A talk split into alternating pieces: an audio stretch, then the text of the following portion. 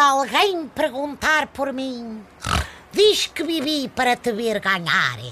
Pessoal, hoje é o dia da Europa e dia de apoiar aquele puto, o nosso Salvador Sobral, que logo mais canta por nós no Eurofestival.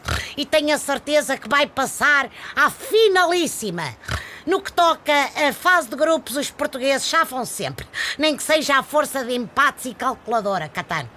Puto, força, estou contigo tu cantas que é, olha, que é uma coisa parva. Bem, tenho para mim que o Salvador nem vai precisar de ajuda extra da Islândia, como no futebol.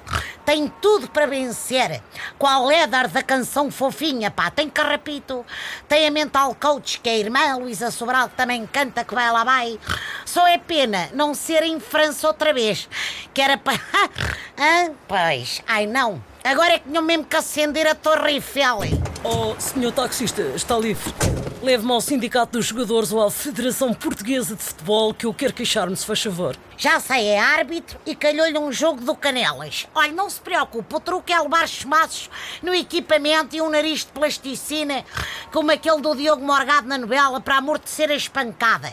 Não quero fazer queixa porque sinto que tenho sido uh, discriminado. Porquê? Sempre no banco. É para tenha calma, o Renato Seixas em Munique também está e não é por isso que deixa de ser o melhor jogador do mundo e futuro bolador, pá. Não, não é o mister que me discrimina. Não fui abordado para me fazer de tosco e deixar a minha equipa perder.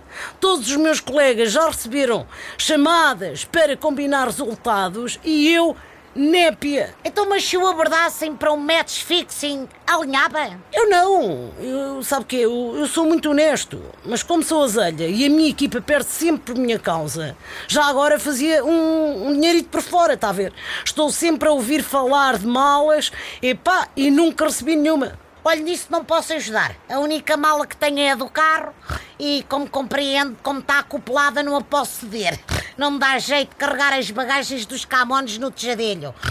Bah, pronto, eu levo a ver carros desportivos para cima de um balúrdio e já se sente como aos outros jogadores. Pode ser? Ah, até amanhã, pessoal.